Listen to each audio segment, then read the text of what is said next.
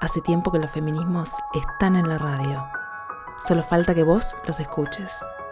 Podríamos hacer un móvil, una entrevista, pero consideramos que el movimiento político feminista es el de la cercanía, es el del encuentro, el de acompañarnos, el de que cuando estamos juntas nos sabemos poderosas.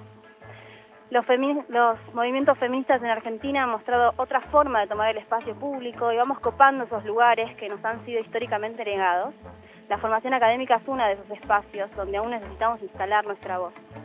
No somos objeto de estudio, sino productoras de conocimiento, un conocimiento sobre nosotras mismas que circula gracias a esta cercanía, a la empatía, a las alianzas auroras.